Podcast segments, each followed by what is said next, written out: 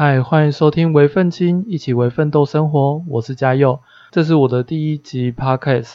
第一集我想要跟大家来聊聊台北生活充满陷阱，面试大公司却沦落住地下室厕所的命运。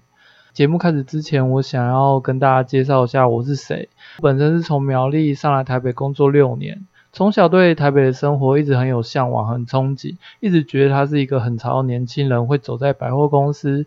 那上班的时候可以手拿一杯星巴克，下班的时候可以很惬意的逛逛百货公司，这是我对台北一开始的想象。那当然后来上台北生活以后，发现这样生活跟期待还是有落差的。本身是做呃电影后制相关的产业，很多人对这样子的产业其实充满了兴趣。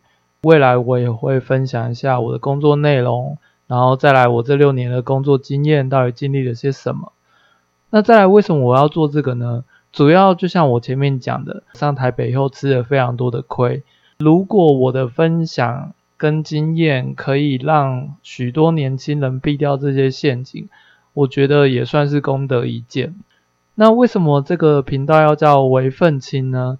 主要是因为我觉得在台北的生活，其实大家都算是蛮辛苦的。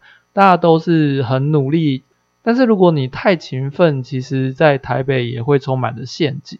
第一次租房子不是自己找的，是我当初在面试一间上市上柜大公司，那当然就是文化产业相关的电影方面的东的公司这样子。当初我在面试的时候，因为我是从苗栗上去的。我就问他说：“如果我面试上了，那公司有没有提供员工宿舍？”那公司就说：“有啊，他们公司有员工宿舍。”因为我不是公司内部的呃轮调人员，所以如果我需要住公司宿舍的话，我要付每个月七千块的房租。然后他们的房间是套房。那我就想了一下，嗯，在台北七千块其实也算是蛮划算的。嗯，也不能说划算，就是呃不太贵，但是也没有到很便宜。因为我公司在南港，他是跟我说公司的宿舍其实离公司有一段距离，在汐止。我就说，哎，我骑车，所以没有关系。当下就是也同意了这件事情。那面试其实过程也非常的顺利。我就是很理想的认为说，哎，一个上市上柜的大公司有付员工宿舍，理论上宿舍应该不会条件太差。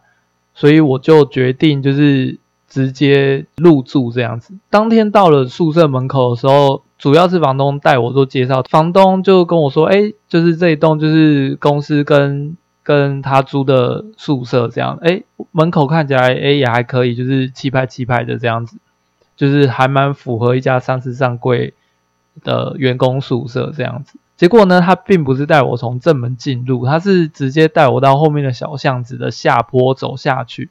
我就说，诶，这不是这一栋嘛？他说，哦，对，因为他要租给我的这一间房间，从后门进比较近。那我就想说，嗯，好，那就从后门进。结果他的后门其实是往下坡的地下室，所以它算是一个半地下室，有点像是《寄生上流》他们主角家住那种半地下室的房间。当然，一进门就是门口就有一个排水沟。那我就想说，嗯，如果他是在一楼的话，那当然那个地方在地下室，那不就是很容易有蟑螂嘛？因为台湾嘛，就是只要是水沟旁边的房子，一定是会有虫，蟑螂是必备的这样子。他一带我进去以后，打开门，映入眼帘的就是一排衣服。他在地下室哦，竟然有人在。走廊上晾衣服，而且那个空间其实并不是很大，也其实晒不到什么太阳。但是竟然有人在就是打开门的地方晾衣服，那旁边当然就是洗衣机，所以很明显就是它这个空间就是专门给他晾衣服的地方。进去当然就有浓浓的呃洗衣精的味道啊，然后伴随着就是霉味，因为地下室非常的不通风，然后又非常潮湿。旁边我就看到一间铁门。然后那个铁门旁边有个小窗户，铁条就是在那个小窗户，那个窗户看起来像通风口这样，看起来很像一个监狱的房间。然后他就说：“嗯，这一间就是要租给你的房间，然后这样一个月是七千块，在台北已经找不到这么好的房子。”我听到我其实当下还蛮傻眼的，就是虽然我身为苗栗人，我其实当下不太清楚台北的价价位到底有多贵，但是其实以那样子的房间，就是我自己是觉得条件非常的差，但是因为我对那样子的房间要收七千块，我当时是没什么概念的。那现在回想起来，当然就是非常的夸张。以我当时就是五五六年前的价位，就是那个房间绝对不不值那个价钱。然后他就跟我说：“你知道现在在台北啊，要租到七千块的套房已经都找不到了。我租这么便宜，其实就是因为看你是刚从那个乡下上来的体贴年轻人这样。那我当下也没说什么，我只是有一种 傻眼的感觉。我想说，天哪，这种话你怎么就是可以这样昧着良心说出口？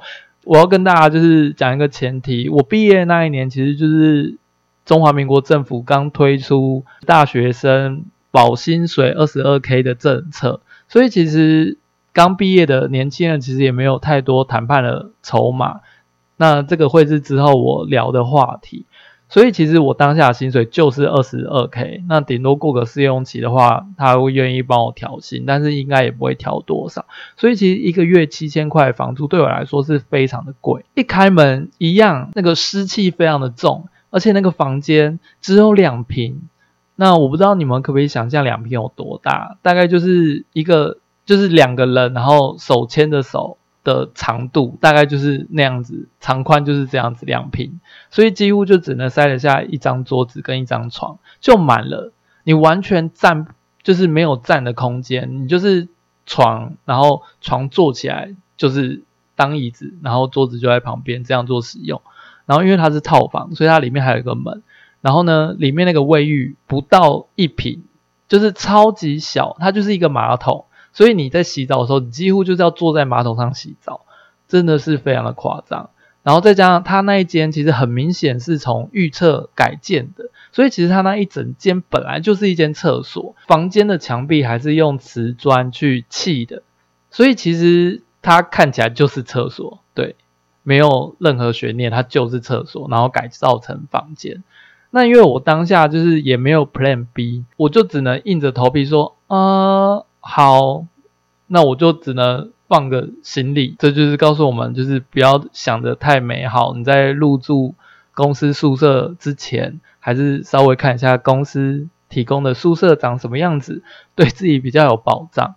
那好在公司并没有逼我说一定要签个半年到一年的约。不然，其实这样子一个月七千块住在台北地下室，我真的是觉得非常的委屈。对，就是有一种呃，第一次出社会，然后就被 骗住在台北地下室，不夸张。我刚搬进去，开始就开始放我的电脑啊之类的东西。我才在那间房间待了一个多小时而已，房间的墙壁上已经开始出现水滴了，就是你在洗澡的时候，瓷砖的墙壁上就会开始凝结水汽，就是那种感觉。我的墙壁已经开始是湿的，真的不夸张。